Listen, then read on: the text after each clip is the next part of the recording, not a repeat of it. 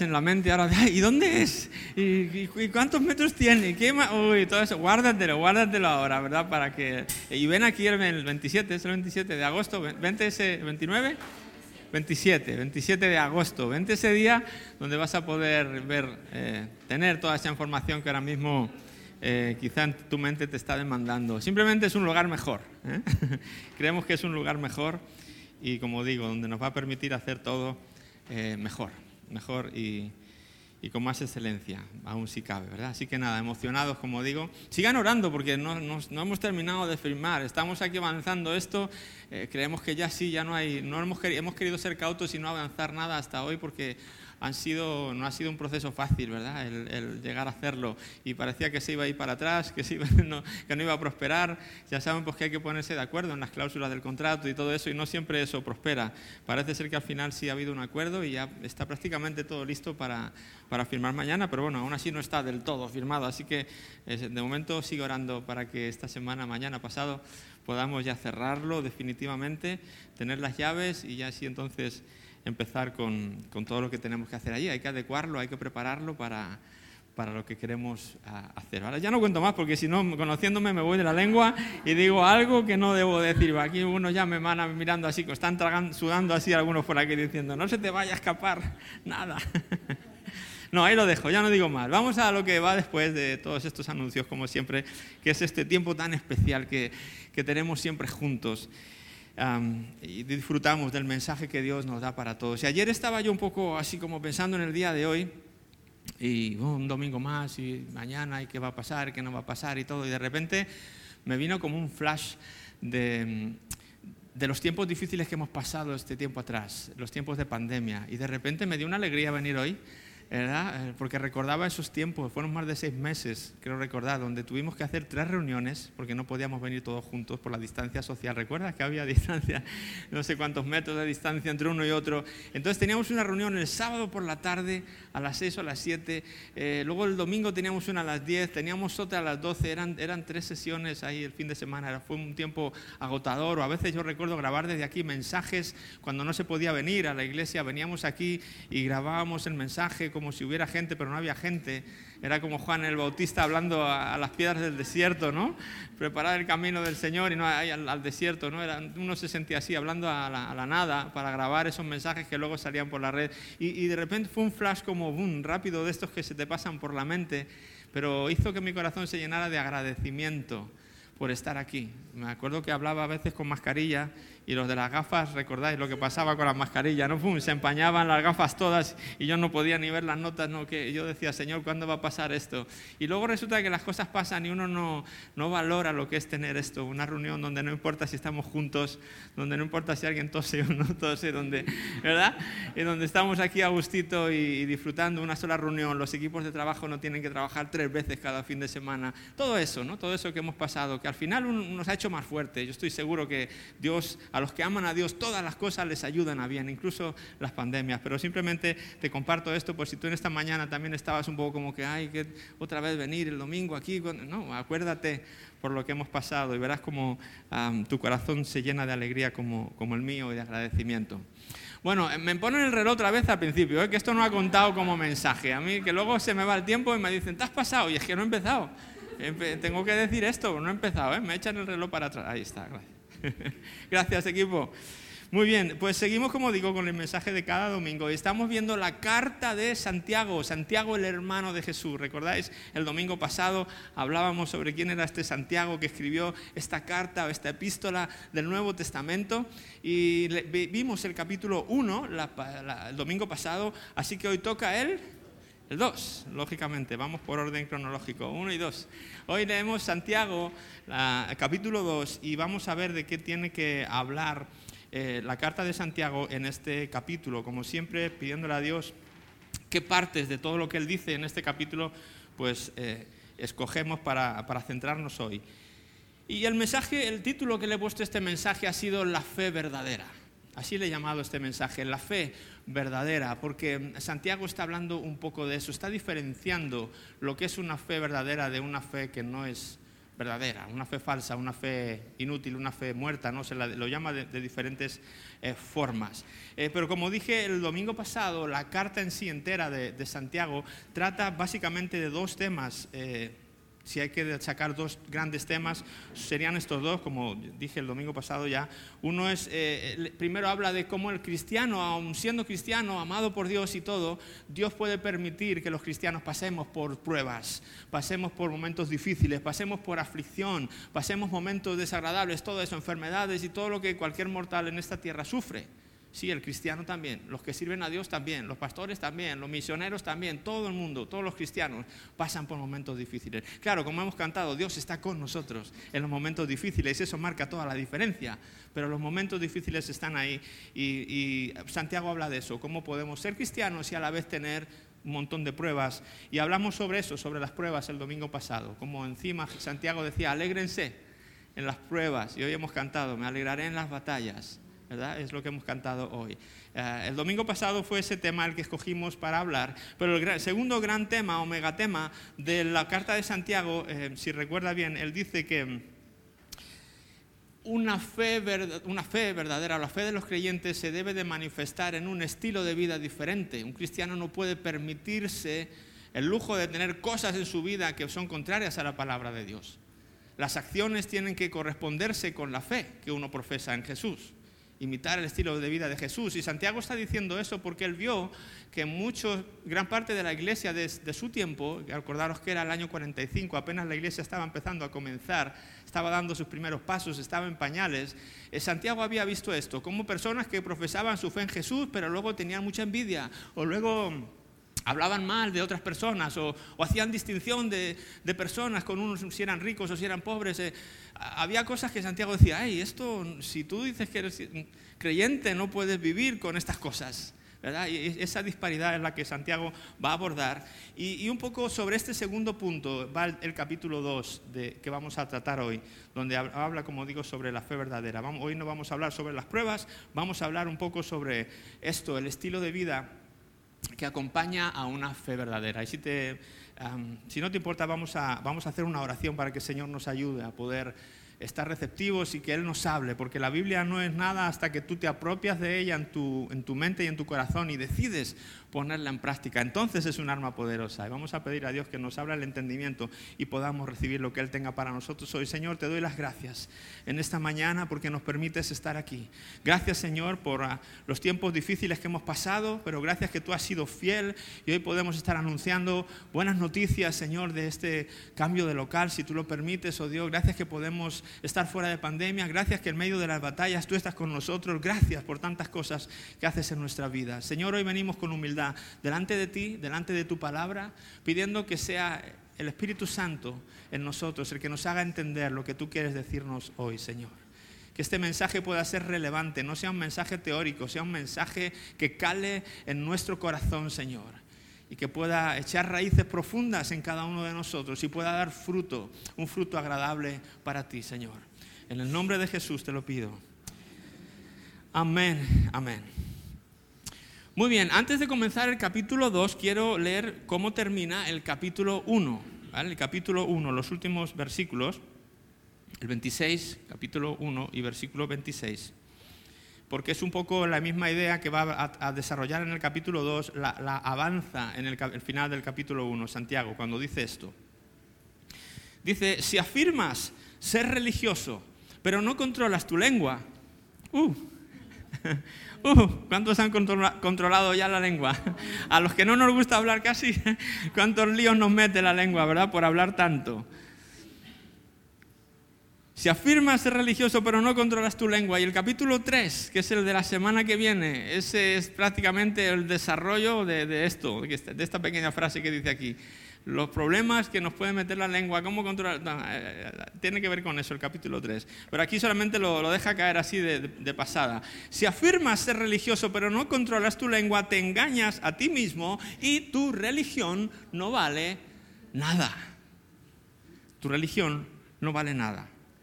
Y ahora dice en el versículo 27, la religión pura y verdadera a los ojos de Dios Padre consiste en ocuparse de los huérfanos y de las viudas en sus aflicciones y no dejar que el mundo te corrompa.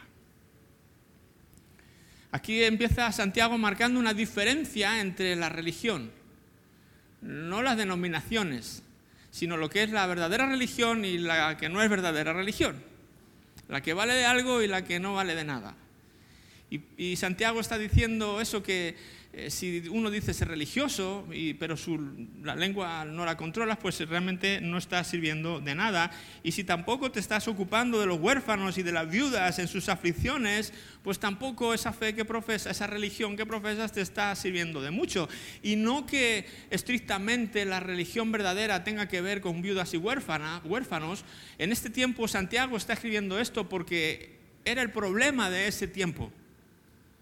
Sí, hay que leer un poco entre líneas. La religión verdadera, no, o sea, entonces si hoy día no me ocupo de las viudas y de los huérfanos y hago otras cosas buenas, ¿no vale? No, no, está diciendo que solamente estas dos cosas tengan que ver, pero está diciendo una, una religión, si no se traduce en ayuda al prójimo, sea cual sea, sea la necesidad del, del país, de la generación donde uno está viviendo, etcétera, pues es una religión que no vale para mucho. Sí, eso es lo que está diciendo Santiago. Así que aquí tendríamos que contextualizar realmente cuál es la ayuda que se necesita hoy poder suplirla. De eso se trata una religión pura y verdadera, la que se ocupa, la que atiende las necesidades de aquellos que están a nuestro alrededor, sea cual sea la necesidad. Si no hay viudas y huérfanos, pero hay gente que no tiene trabajo, o gente que no tiene alimentos, o gente que... Pues, pues ahí vamos a suplir, vamos a ser prácticos, vamos a dejar que la religión no sea solamente una etiqueta Siempre que hablas de religión, la gente, yo soy esto, yo soy aquello, yo soy católico, yo soy protestante, yo soy mormón, yo soy no sé qué. Y empezamos a hablar de las etiquetas, de lo que es la, religión no, no, tiene que ver. Aquí Santiago no está hablando, no había todo eso en el tiempo de Santiago. En el tiempo de Santiago eran los que creían en Jesús y los que no creían en Jesús, básicamente, o los judíos y los que no eran judíos.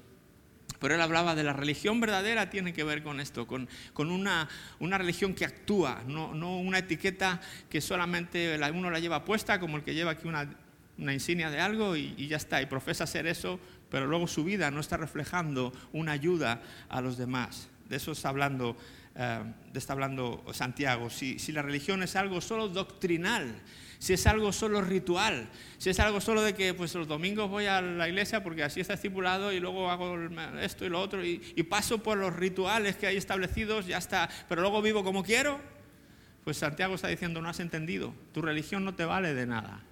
Y qué duro es esto, porque hay muchas personas que piensan que realmente son muy religiosos porque, porque tienen una fe doctrinal y ritual y no sé qué pensarán cuando lean palabras como estas de, Santiago, ¿no? donde le dice que la religión, esa, ese tipo de religión realmente no, vale, para, no vale para nada, no, te va a dar lo que supuestamente la, religión tiene que darte. Y vamos a hablar más, más adelante de qué es eso, qué tiene que aportarnos la religión, por así decirlo. Así que de esto es lo que está, ah, está hablando Santiago en este capítulo 1, está cerrando el capítulo 1 con esta idea de la religión verdadera y la religión pura y verdadera y la que no lo es. Y, con esa idea de cierre del capítulo 1 empieza el capítulo 2. Y empezando el capítulo 2, las palabras de él es esto. Básicamente mantiene esta idea de la distinción entre lo que es verdadero y lo que no lo es, pero en vez de hablar de la religión, ahora lo llama fe. Él va a hablar de lo que es la fe pura, auténtica, verdadera y la que no lo es. ¿De acuerdo? Eh, por eso he leído el, final del capítulo 1, porque es esa misma idea desarrollada en el capítulo 2 eh, con respecto a la fe. Eh, el versículo 1 del capítulo 2, Santiago lo empieza así, de esta manera. Mis amados hermanos, ¿cómo pueden afirmar que tienen fe en nuestro glorioso Señor Jesucristo si favorecen más a algunas personas que a otras. ¿Sí? Eh, lanza, lanza, esa pregunta ahí en el capítulo 1. Y es un, el versículo 1, perdón, del capítulo 2. Y es un versículo muy rico porque aquí nos va a empezar a desglosar características de la fe verdadera versus la fe que no vale, por así decirlo, que es inútil, así como la religión que hemos visto. ¿Y cuáles serían las características de esta fe auténtica, genuina o verdadera? O ponle la etiqueta que tú quieras ponerle. Y yo veo aquí que es una fe que tiene que estar dirigida. Para mí la fe auténtica, la fe verdadera, o según Santiago, es una fe que está dirigida. ¿Qué quiero decir con una fe que está dirigida? Bueno, eh, ¿dirigida a qué? ¿Verdad? Ponemos la fe en qué Ese es el, el kit de la cuestión, porque aquí él está diciendo cómo pueden afirmar tener fe en algo. ¿Cuál es ese algo? Aquí está dirigida esa fe. La fe podemos dirigirla a mil cosas. Aquí dice, ¿cómo puedes decir que tu fe está dirigida a nuestro glorioso Señor Jesucristo? La fe auténtica tiene que tener a Jesús como el objeto de la misma, para que sea auténtica y para que sea verdadera. Porque como digo, me he topado con muchas personas en la vida que dicen tener fe, pero no en Jesús. Fe, tener fe en la materia, tener fe en una energía, llámala como quieras, tener fe en, en cuántas cosas, ¿no? Te habrá pasado también, que hablas con gente que tienen fe en tantas cosas, pero cuando les mientas a Jesús, no, no, yo no. Ah, entonces estamos hablando de otra fe.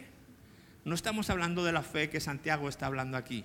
Fe está hablando de personas, de un grupo, de, decíamos el domingo pasado, que él está hablando a todos los judíos dispersos por el mundo tuvieron que huir de su Jerusalén o de su Israel natal por la persecución que se había levantado en esos tiempos y huyeron para salvar sus vidas a muchos lugares. Entonces a esas personas que habían depositado su fe en Jesús, a esos es los que les está hablando y les está diciendo para que tu fe sea verdadera, eh, tiene que, bueno, tiene que tener primero el elemento de que esté dirigida hacia Jesús, de que el objeto de la fe sea Jesús. Y es muy respetable lo que cada uno la fe de cada uno en lo que cada uno quiera creer, pero estamos contextualizando aquí o intentando analizar lo que Santiago está hablando. Y él habla de esa fe dirigida hacia Jesús. Muchas personas creen en Dios, pero no creen en Jesús. Jesús, si te no sé si te ha pasado, pero es como lo que a veces separa, es el es el escollo, es, como esa piedra, como en otro lugar dice, ¿no? Un piedra de tropezadero para muchas personas. Hablar de Dios de un concepto como general y vago, como que casi todo el mundo dice creer en, Dios, en ese Dios, pues cada uno se le imagina de una manera. Pero cuando hablamos de Jesús, su Hijo, como Dios, que vino a este mundo y la gente, ah, no, pues ya eso ya es, no, mi fe no va por ahí. Bueno, eh, Santiago sí está hablando de la fe que va por ahí. Y para que sea auténtica, él dice, tiene que estar puesta en Jesús. Pero la fe auténtica no solamente debe tener a Jesús como objetivo, sino a un Jesús que es Señor. ¿Cómo pueden afirmar tener fe en nuestro glorioso Señor Jesucristo? Le da el apelativo de Señor. Y recordaros que decíamos el domingo pasado que Santiago durante su vida no creyó que Jesús era el Hijo de Dios. No creyó en Él, no le siguió. No fue hasta que Jesús resucitó y fue con el Padre que él vio toda la resurrección y todo eso y él dijo, sí era, sí era. ¿Cómo podía estar tan ciego toda mi vida? Sí era el Hijo de Dios, sí era. Y, empezó, él se presenta como en la carta Santiago, esclavo de mi Señor Jesucristo. A partir de entonces le vio no como su hermano mayor, no como su cualquier otra persona, le vio como el Señor de su vida. Y decir Señor es decir mucho. Porque decir Señor implica que si Él es tu Señor, tú eres su súbdito, su, su su esclavo, de alguna manera, implica obediencia. En el sentido de la palabra, decir a Jesús Señor implica obediencia. De hecho, Jesús en la tierra una vez trató a cierto grupo de personas y le dijo, ¿por qué me dicen Señor, Señor y no hacen lo que yo digo? Decía Jesús, no lo entiendo. Están teniendo disparidad entre lo que dicen y lo que hacen. No puede ser. Si me llaman Señor es porque realmente ustedes me consideran el Señor de su vida. Por lo tanto, en esos tiempos en los tiempos de Jesús, la relación entre Señor y, esclavo, que era otro tipo de esclavitud, no era la esclavitud que nos imaginamos ahora, pero sí, sí había todo este concepto de, los esclavos, esclavos a veces voluntarios, em, pero sí se daba la, relación entre un amo y un, esclavo, era una relación de, obediencia. Si el amo decía esto, tú no podías, no, es que no me apetece. A ver, ¿cómo? Perdona, este, estás, ¿cómo te diriges hacia tu Señor? Eh, y en ese sentido, Santiago está haciendo esta misma similitud. Jesús, para que una fe sea auténtica, tiene que estar puesta en un Jesús que es Señor. la fe auténtica tiene que tener a Jesús no solamente como Señor, sino lo que pone aquí, no le llama Señor Jesucristo por religiosidad le llama Señor Jesucristo con, con todo el énfasis en las palabras. Primero porque Jesús debe ser nuestro Señor para que la fe sea auténtica. Debe haber una relación de obedecerle en lo que su palabra dice, pero también de reconocer que Jesús es el Cristo. Eso es lo que realmente significa Jesucristo. ¿Por qué dice Jesucristo? Bueno, porque le llaman Jesús, es una abreviatura de Jesús, el Cristo. ¿Qué significaba el Cristo? El Cristo significaba el ungido, el Mesías, el, que un día iba a venir con un propósito de, liberar al mundo del pecado, de redimir al mundo del pecado, de perdonar los pecados, de traer libertad, traer eh, se hablaba de esa persona, de ese Mesías que un día vendría. Bueno, Mesías, Cristo, son palabras similares. Y Santiago está diciendo, eh, para que la fe sea auténtica y podamos hablar de ella, tiene que tener estos elementos. Primero, estar depositada en Jesús y que Jesús sea tu Señor y que también le creas como el Cristo, como ese enviado de Dios con un propósito específico que nadie más en la tierra puede cumplir salvo Él. Entonces, teniendo, dirigiendo la fe a, estos, a este elemento, después dice, ¿cómo puede ser que ustedes profesen tener fe en Jesús, Señor y Cristo y luego estén favoreciendo a algunas personas más que a otras? No puede ser porque Jesús el Cristo no hizo eso en su vida. Jesús no tuvo favoritismo, Jesús no trató mejor a ricos que a pobres, que es lo que estaba pasando en este momento. Llegaban los ricos y les hacían reverencias y les dejaban los mejores sitios en las sinagogas y los trataban súper bien y si entraba alguien que no tenía dinero, no, tú al fondo. Y, realmente Jesús, Dios nunca, nunca promovió eso, la palabra de Dios nunca promueve eso, promueve tratar a todos por igual. Todos tenemos el mismo valor delante de Dios y no podemos tratar mejor a uno o a otro por su condición económica, su estatus económico, social, racial, de cualquier tipo. Somos seres humanos todos con el mismo valor. Y si profesamos tener fe en Jesús como Señor de nuestras vidas y como el Cristo, el Hijo de Dios enviado, no podemos luego decir a ti te trato bien, a ti te trato peor, por X cosa. Tenemos que aprender como iglesia, si queremos madurar, a tratarnos todos iguales. Claro que hay responsabilidades, que hay puestos, que hay lo que honra, que nos damos lo que tú quieras, pero, pero no podemos hacer acepción de personas o distinción en el trato a los demás. Entonces la fe, nuestra fe, como dice Santiago, tiene que ser una fe dirigida para que sea auténtica y una fe coherente. Y va a estar hablando de este problema de tratar a unos y a otros diferente en los 13 primeros versículos del capítulo 2. Básicamente le da vueltas a esta idea, Santiago la está desglosando y está hablando a que no hagamos eso, no hagan eso en ese tiempo a, ellos. ¿De acuerdo? Em, en su tiempo era eso, en nuestro tiempo puede ser otro problema asociado, ¿verdad? Pero ese es el punto de, la carta de Santiago. Si decimos tener fe, nuestra vida tiene que andar en consonancia con las pautas que encontramos en la palabra de Dios, en cualquier lugar de la palabra de Dios. Después tiene que ser una fe, digo, expresada. Yo lo he puesto así, una fe expresada. Para que la fe sea auténtica, tiene que ser expresada. Y me voy a, saltar al versículo 14 de Santiago, eh, donde dice esto. Amados hermanos, ¿de qué le sirve a uno decir que tiene fe? Si no lo demuestra con sus acciones? Es una pregunta retórica queriendo decir, si no respaldas tu fe con tus acciones, la fe no vale de nada. Y más adelante lo va a decir así de claro y así de explícito. Aquí te lo dice como retórico, pero después no lo dice de una manera ya sin pelos en la lengua. Por aquí lanza la pregunta, amados hermanos, siempre con respeto, siempre amados hermanos, ¿verdad? Con el cariño de decir, chicos, vamos, ánimo, hagan un esfuerzo por alinear su vida con la palabra de Dios si han profesado la fe en el Señor Jesucristo. Hagan un esfuerzo por alinear sus vidas o dejen que Dios alinee sus vidas mejor. Porque si no, dice, ¿de qué le sirve a uno decir que tiene fe si no lo demuestra con sus acciones? Esta Santiago es un libro práctico, eminentemente práctico. No es un libro doctrinal. No nos está queriendo dar pautas doctrinales principalmente. Nos está haciendo ver, aterrizar la idea de en lo práctico qué significa decir que uno tiene fe en Jesús. ¿Qué significa eso?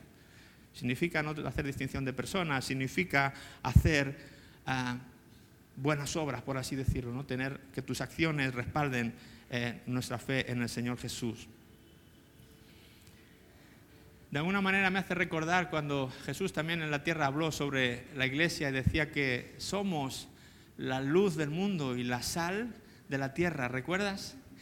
Y en un momento dijo, pero si la sal pierde su sabor, ¿qué dijo? ¿Recuerdas ese pasaje, esas palabras? Si la sal pierde su sabor, ¿para qué sirve? Ya no sirve para nada, sino para echarla a la calle para que sea pisoteada por las personas. ¿verdad? Y me hacía recordar estas palabras, eh, si la fe que profesamos está carente de buenas acciones, es una fe que ha perdido su sabor, que ya no vale para nada, sino para ser pisoteada, que no merece la pena alardear de tener fe y de decir que soy, que si, si me faltan las buenas acciones, si me faltan las buenas obras en el versículo 19 y 20 de Santiago, un poquito más adelante, fíjate lo que dice. Tú dices tener fe porque crees que hay un solo Dios. Bien hecho. Aún los demonios lo creen y tiemblan aterrorizados. Qué tontería, dice. ¿Acaso no te das cuenta de que la fe sin buenas acciones es inútil? Ahí ya lo dice claramente, ¿no? ya no solo lo da como pregunta retórica. Aquí la fe sin buenas acciones es inútil. Porque el hecho de creer, como dice aquí, aún los demonios creen. O sea, tener fe que es reconocer la existencia de Dios, los demonios saben que Dios existe. Claro que lo saben. Tienen fe en que Dios está ahí, tienen fe en que, pero no es esta fe de la que Santiago está hablando. Para los demonios, Jesús no es su Señor. No es, sí será el Cristo porque saben que es el Cristo, ellos conocen y saben todo el plan espiritual, lo conocen mejor que nosotros, pero es una fe, como digamos, teórica. Es una fe solamente mental, pero no se traduce después en buenas acciones, todo lo contrario. Se traduce en malas acciones. Satanás se rebeló contra Dios, fue expulsado del cielo y con él fueron un montón de ángeles que cayeron con él. Toda esa historia que por ahí no es el tema de hoy, pero ¿de qué vale creer en Dios si nuestra vida está desprovista de buenas acciones? No nos diferenciamos en mucho de los demonios, dice aquí Santiago. Qué curioso, ¿no? Esta idea. Pero qué real, qué cierta. Así que para que una fe sea auténtica, así como la religión pura, la fe pura y auténtica, uno la puede ver a través de las buenas acciones, a través de las buenas obras que acompañen a esa fe. Si eso falta, planteate qué tipo de fe tiene esa persona o tú mismo o yo mismo. Si nos falta ese elemento de las buenas obras, ¿qué tipo de fe estamos profesando? ¿Qué tipo de fe estamos viviendo? El tercer elemento de una fe verdadera para mí es una fe, eh, como dirían, útil o con propósito, por así decirlo.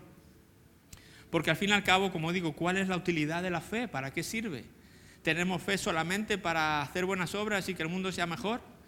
¿Tenemos fe solamente para callar nuestra conciencia? ¿Tenemos fe para tener más ética y moral en nuestra vida? ¿Para qué tiene uno fe? ¿Cuál es la finalidad o la utilidad práctica de la fe? Aparte de las buenas obras, que es una consecuencia nada más. ¿Para qué sirve la fe? ¿Te has preguntado alguna vez? Bueno, Santiago va a hablar de esto. En el versículo 14, otra vez, volviendo al versículo 14 que habíamos visto antes la primera parte, el versículo 14 decía, amados hermanos, ¿de qué sirve, de qué le sirve a uno decir que tiene fe si no lo demuestra con sus acciones?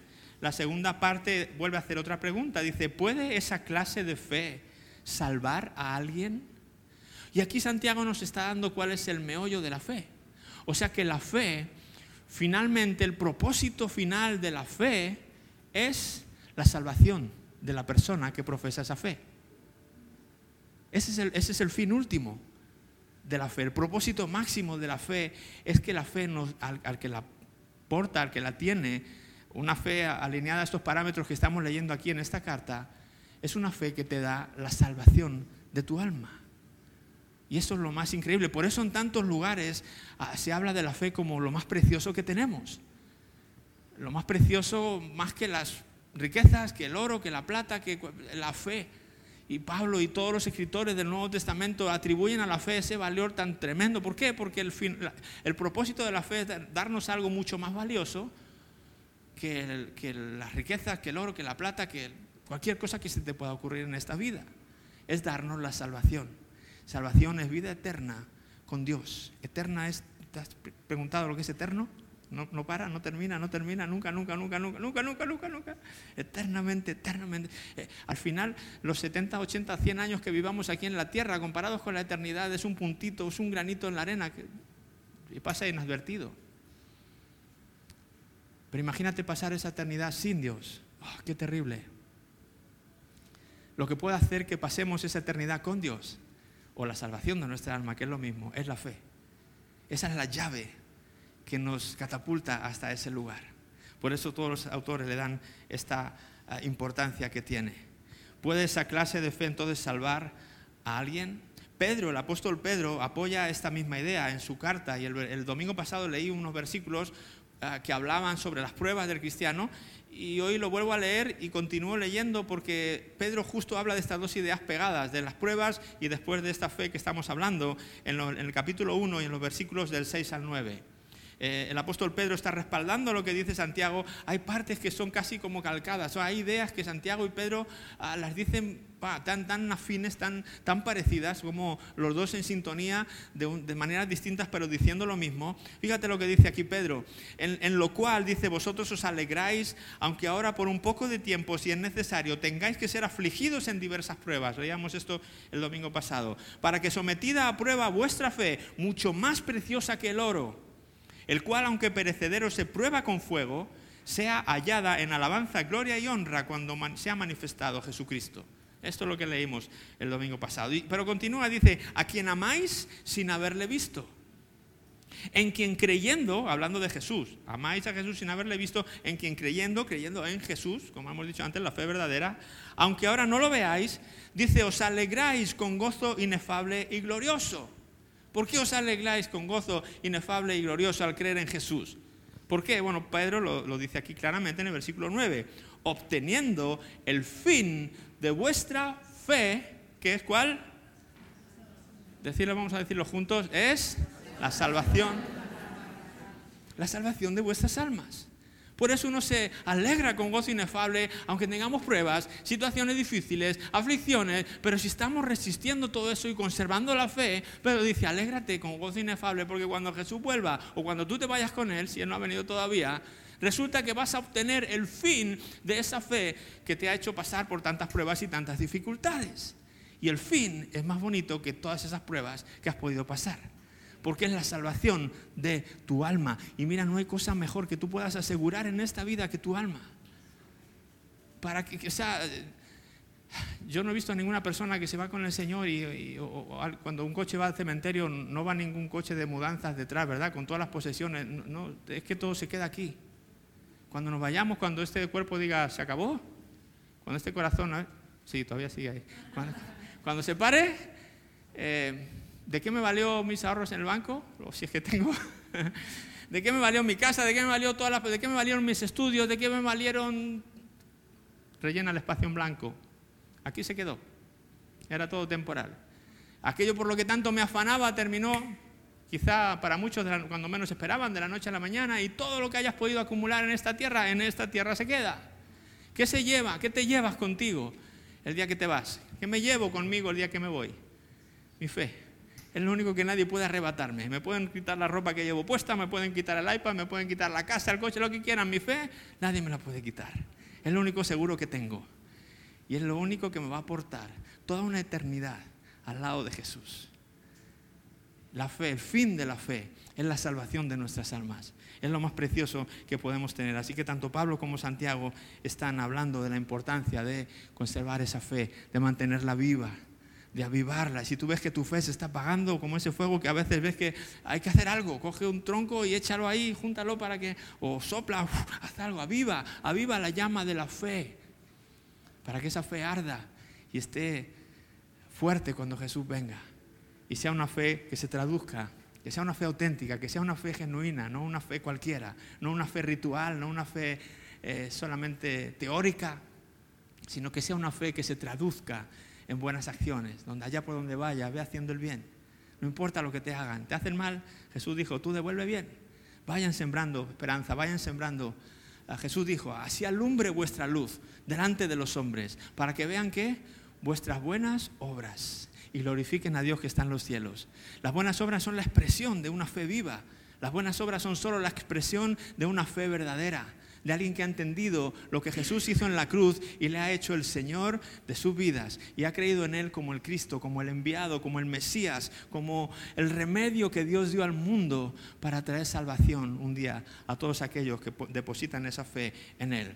Ahora, tengo que aclarar algo porque sé que algunas personas, eh, yo he tenido comentarios y he hablado, he tenido conversaciones con personas que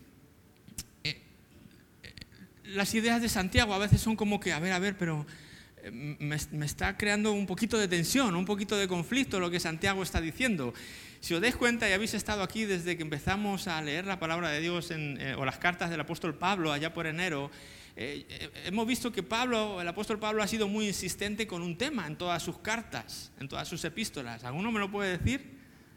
¿Cuál es el énfasis cuando, Jesús, cuando Pablo está hablando de la fe? ¿Cómo dice? ¿Cómo, debe ser la fe que nos salva? ¿Qué dice él? ¿Cómo habla de, la, qué nos da salvación? Venga. ¿Qué es lo que nos da salvación? Fe más qué? Fe más nada. Hemos sido muy insistentes en que solamente por fe, solo es por fe, que las obras nos salvan, que solo por fe, ¿verdad?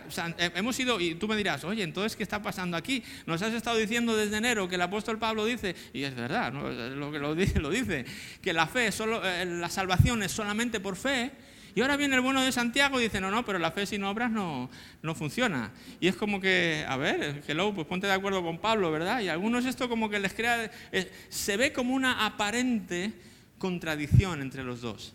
Pero, ¿sabes? Yo no veo ninguna contradicción de términos, yo veo simplemente complementariedad, complementación, no sé cómo se dice.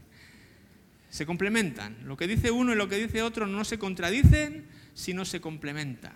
¿De qué manera? Bueno, te, digo versículos, ¿no? En el versículo 24 de esta misma eh, epístola de Santiago, él está diciendo, como puedes ver, se nos declara justos a los ojos de Dios por lo que hacemos y no solo por la fe. Ese es un eh, mensaje de Santiago. Y Pablo, por ejemplo, te leo Efesios, la carta de Efesios capítulo 2, versículos 8 y 9, Pablo ha dicho, porque por gracia sois salvos por medio de la fe. Y esto no de vosotros, pues es un don de Dios, un regalo de Dios, no por obras para que nadie se gloríe. Entonces uno dirá, a ver, Pablo dice que no es por obras, que es solamente por fe. Y ahora Santiago dice que la fe si no tiene obras no sirve de nada. Entonces, ¿quién, de los dos tiene razón? Sí, los dos. Los dos tienen razón. Lo que está hablando aquí em, Santiago es de esta fe que hemos hablado antes, cuando la fe no es auténtica. Hay gente que no tiene una fe auténtica, no cree en Jesús, su fe está puesta en otra cosa.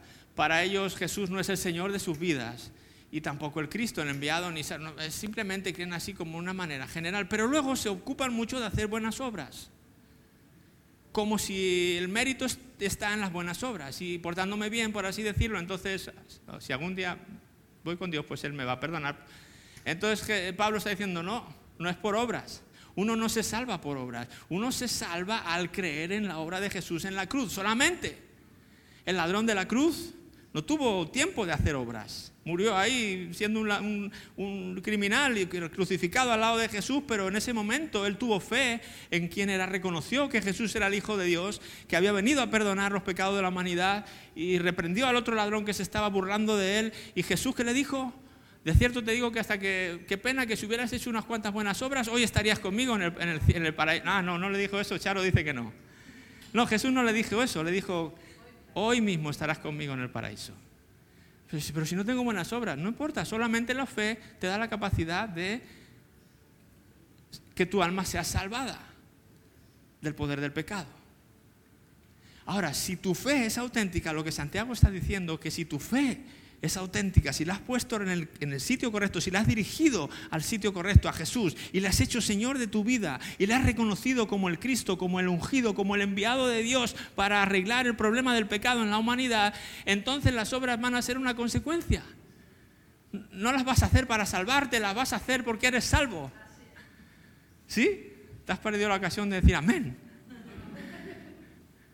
Las vas a hacer porque eres salvo, porque te das cuenta que dices, ¿cómo puede ser que siendo como soy, me hayas amado como me amas, me hayas perdonado todos mis pecados, no te acuerdes de ellos y me hayas hecho este regalo de la vida eterna? No puede ser. Y, y el Espíritu Santo viene a morar a tu corazón. Y el Espíritu Santo dentro de ti es el que te va a hacer eh, que seas incapaz de ver una necesidad a tu alrededor y no la quieras suplir. Te va a salir solo a hacer buenas acciones. Ah, pero había, como digo, personas que descuidan la relación con Jesús, que su fe está dirigida a otro lugar y luego hacen buenas obras para intentar salvarse. Y es aquí donde Santiago está diciendo, no, esa fe no vale. Esa fe no, vale para nada. Esa fe es inútil. Por lo tanto, no hay, no hay, este, ¿cómo es? no hay contradicción entre Pablo y Santiago, hay complementación. Es verdad, los dos tienen razón. Si uno quiere ver, si yo quiero ver si la fe de una persona es auténtica, pues lo puedo ver a través de, sus acciones. Ahí me doy cuenta, como así como un fruto. A veces yo, si no sabes mucho de, jardinería o de árboles, pues tú ves un árbol como yo y dices, qué bonito. Verde por arriba y el tronco marrón. Y, poco más.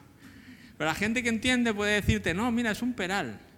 Y yo, ah, sí, ¿y cómo lo sabes? No, porque conozco el árbol, vale. Pero ¿cómo puedo saber yo que ese árbol es un peral?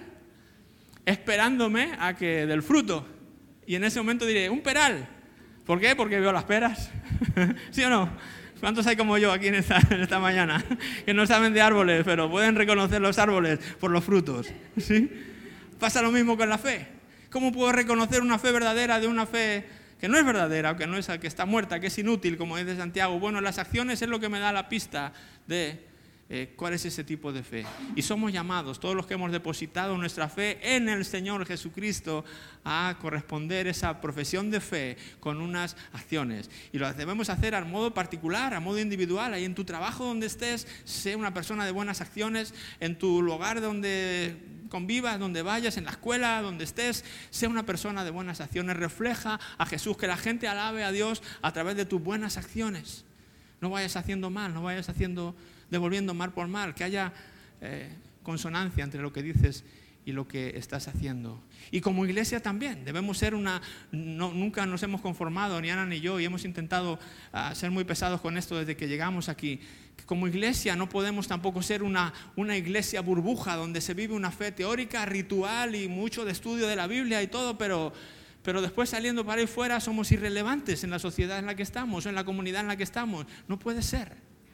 Y Dios nos dio la gracia de poder abrir este lugar de Espacio 316 y nuestro primer objetivo es a través de él suplir las necesidades. Y Dios nos dio la... Eh, yo creo que a veces cuando Dios ve la intención del corazón, Él da las posibilidad de, llevar eso a cabo. Y cuando Él vio eso en nuestro corazón, pues nos dio la posibilidad de abrir este lugar y a través del banco de alimentos atender, de alguna manera, poner una semillita. Yo no digo que estemos haciendo la gran cosa, pero intentamos como iglesia que nuestra fe no sea solamente teórica, sino que sea una fe práctica como iglesia podamos estar atendiendo. Y yo quiero en esta mañana reconocer a Conchi y a todo el equipo que con ella trabaja con la obra social. Gracias por el trabajo que hacéis, porque realmente estáis poniendo acciones a esa fe teórica que a veces para mucha gente, sí, pues tú dices una cosa, yo digo otra, pero yo no veo nada, ¿verdad? Y de hecho Santiago por ahí en, en este capítulo habla de eso. ¿Cómo me puedes decir que tienes fe si no tienes buenas acciones? Yo te demostraré mi fe por mis buenas acciones, dice él.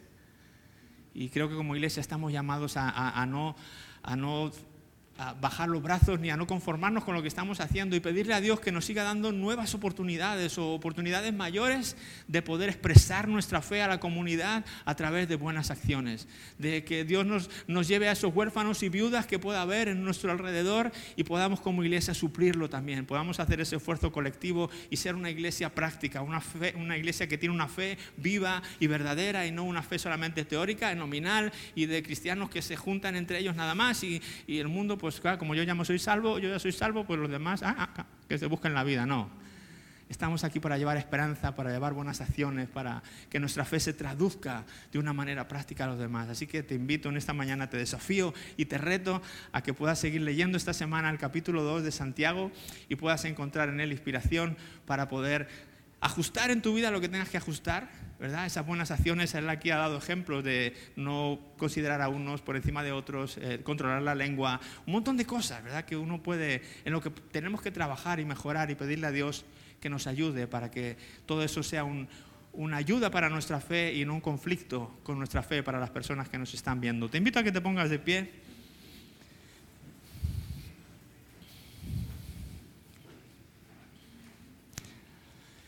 Hemos terminado por hoy este mensaje, pero como siempre me gusta hacer, al final quiero dar la oportunidad. Yo no sé si hay alguien esta mañana, alguna persona ah, que hoy haya recibido algo de luz en cuanto a lo que Santiago esté diciendo y haya, pueda reconocer dentro de sí que, oh, caray, yo estaba viviendo una fe em, quizá más bien teórica. Quizá mi fe la he estado poniendo en algo vago, abstracto, no, no había puesto mi fe en Jesús como el Hijo de Dios que vino a darnos salvación. No la había puesto en Jesús como el Cristo, como el, como el elegido de Dios para hacer una tarea importante. Además, no ha sido Señor de mi vida. Y esto en algún momento de nuestra vida todos lo tuvimos que reconocer. Que Jesús era así, teníamos fe en Él, pero no era el Señor de nuestra vida. No le habíamos entregado nuestro corazón y habíamos decidido vivir eh, en base a su palabra. Y, qué bueno es que un día cada uno de nosotros pudimos hacerlo, pero quizá ese día puede ser hoy para ti que me estás escuchando. Y si eso es así, si ese día es hoy para ti, yo quiero invitarte a hacer lo que yo y un montón de personas hicimos en ese día, que para nosotros fue cuando fue. Que solamente declarar, declarar con nuestra boca, hacer una confesión pública de que Jesús a partir de hoy va a ser el dueño y el Señor de mi vida. Voy a intentar agradarle, voy a intentar que esa fe se materialice en mi vida a través de obras prácticas. Voy a, leer su palabra para, para, enterarme de lo que Jesús quiere que haga e intentar agradarle con mi manera de vivir. Confesarle como el Señor y el Salvador y, empezar una nueva manera de caminar. Que hoy pueda ser el comienzo para alguno de ustedes, para alguno de vosotros aquí de un nuevo caminar en tu vida. Yo quiero darte esa ocasión, si así lo deseas, me voy a invitar a que todos podamos cerrar un momento nuestros ojos, solamente para no distraernos con lo que está ocurriendo a nuestro alrededor. Y si este es el día para ti, ese día primer día que vas a hacer esto, yo te, te, animo a que puedas repetir las palabras detrás de mí. Invito a toda la iglesia que podamos acompañar a esta persona o a estas personas para hacerlo todos juntos una vez más y de alguna manera renovar también nuestra fe, eh, nuestros, nuestros votos de fe, si queremos, si quieres decirlo así. con el Señor Jesús, con esa relación, para que siga siendo una fe viva. ¿Te parece? Puedes repetir después de mí, Señor Jesús, hoy te llamo Señor por primera vez. Hoy te pongo en el, trono de mi corazón para que desde ahí seas tú y no yo el que dirija mi vida. Hoy quiero poner mi fe en ti, reconociendo que eres el Hijo de Dios, que viniste a este mundo para eh, perdonar nuestros pecados y en el futuro darnos vida eterna con Dios. Te pido perdón por haber vivido de espaldas a ti. Y hoy recibo tu perdón. Y decido vivir con una fe auténtica, llena de buenas acciones, que te glorifique a ti. En el nombre de Jesús. Y todos decimos amén, amén amén. Dios, Dios te bendiga.